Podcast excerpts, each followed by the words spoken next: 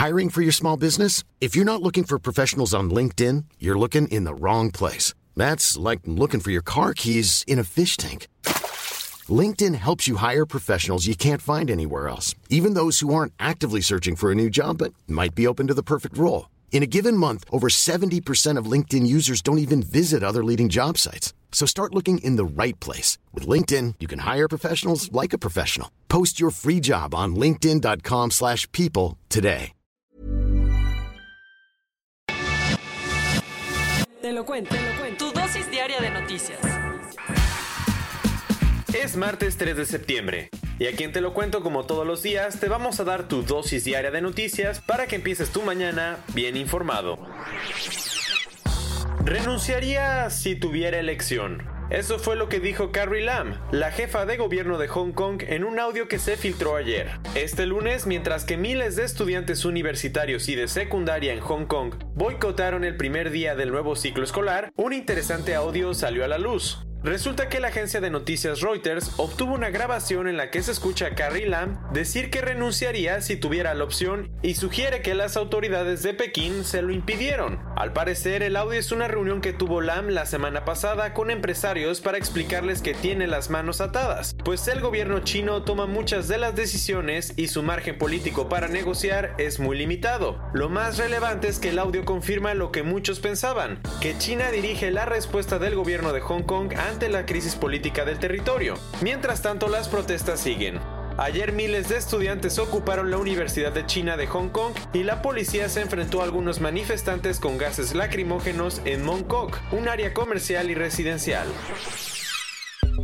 Llegó la esperada cura. Un nuevo tratamiento está acabando con la tuberculosis XDR-TB, la más letal de todas. Por si no estás muy enterado de este tema, la tuberculosis superó al SIDA como la principal causa de muerte por enfermedad infecciosa en el mundo. Y la llamada cepa XDR es la peor, pues el 80% de quienes la tienen mueren. Para que te des una idea, actualmente hay alrededor de 30.000 casos en más de 100 países y tres cuartas partes de esos pacientes mueren antes de recibir un diagnóstico. ¿Y por qué es tan letal? La cepa es resistente a las cuatro familias de antibióticos que comúnmente se usan para combatir la tuberculosis, pero tenemos una buena noticia. Una nueva serie de medicamentos demostró tener una tasa de éxito del 90%. Así es, un grupo de investigadores llevó a cabo una prueba clínica NIX-TB en la que usó tres medicinas para combatir la enfermedad. En ella, los 109 pacientes tomaron 5 pastillas al día por 6 meses en vez de las 40 diarias que llegaban a recetar antes. Y los resultados fueron sorprendentes,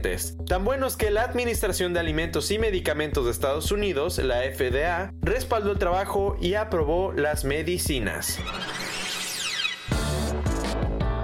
Mientras todos hablan de la Amazonia, los incendios en Bolivia amenazan con acabar el bosque chiquitano. Por si no lo conocías, el bosque seco de Chiquitano es el ecosistema que conecta las dos áreas verdes más grandes de Sudamérica, la Amazonia y el Gran Chaco, una región arbolada que se extiende hasta Paraguay y Brasil. El problema es que el Chiquitano no se ha salvado de los fuertes incendios, pues según las imágenes satelitales de la Agencia de Detección de Incendios de Alerta Temprana de Bolivia, las llamas han destruido más de 2 millones de hectáreas. Ahí las comunidades indígenas han perdido hasta el 98% del bosque en el que trabajaban de manera sostenible para obtener madera y productos como el aceite de copaíba. Y además 16% del terreno quemado era área protegida. También los bomberos han visto jaguares, pacas, cerdos salvajes, armadillos, tapires y muchas especies de aves tratando de escapar del fuego aterrorizados. El caso de Bolivia es muy parecido al brasileño y los ambientalistas y locales acusan a Evo Morales, el presidente, de incentivar los incendios, pues apenas en julio aprobó una ley que fomenta la deforestación y la quema de tierra para crear zonas de cultivo.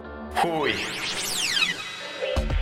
¿Alguien dijo turbulencia? Todo parece indicar que a Interjet le está costando trabajo mantenerse en el aire. Hace apenas unas semanas, la aerolínea celebró los 100 millones de pasajeros. Hoy la situación no merece mucha celebración. Resulta que la tercera aerolínea mexicana por número de vuelos lleva cinco trimestres seguidos sin ganancias, reportando una pérdida de 516 millones de pesos. ¿A qué se debe? Al incremento del precio de combustible a su particular modelo de negocio, pues ni es una aerolínea tradicional como Aeroméxico ni una de bajo costo como Volaris, y a los altos costos de operación. En lo que va del año, entre 200 y 300 sobrecargos y pilotos han renunciado, obligando a Interjet a cancelar decenas de vuelos por falta de personal. Y para rematar, el Servicio de Administración Tributaria, el SAT, le está reclamando que pague una deuda acumulada entre 2013 y 2017 de 549 millones de pesos. Entonces, para recuperar lo adeudado, el SAT está tratando de embargar hasta el 10% de los ingresos mensuales de la aerolínea, pero por ahora un juez paralizó el embargo.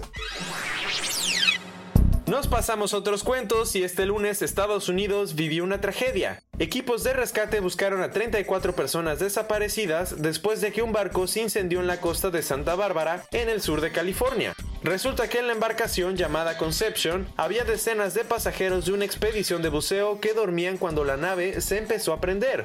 Las autoridades apenas pudieron rescatar a cinco personas, todos los miembros de la tripulación antes de que el barco se hundiera. Por ahora no han encontrado a ningún otro sobreviviente.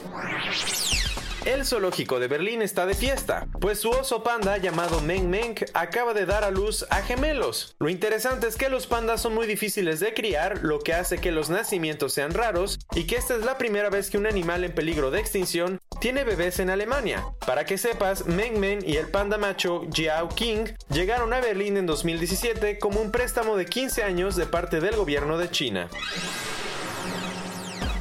La economía de Argentina sigue patas para arriba, tanto que Mauricio Macri tuvo que rendirse y aplicar una de las medidas que más había criticado, el control de cambios. ¿En qué consiste? El domingo el presidente firmó una orden que restringe la compra de dólares y obliga a las empresas exportadoras a liquidar divisas.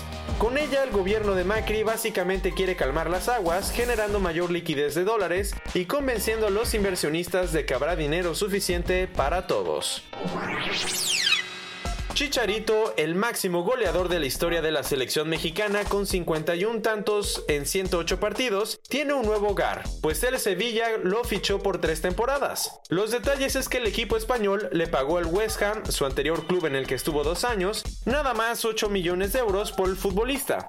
Javier Hernández está tan feliz que en su presentación dijo, vengo a hacer cosas chingonas. Quiero llegar a lo más lejos posible en la liga, la copa y la liga europea con el Sevilla.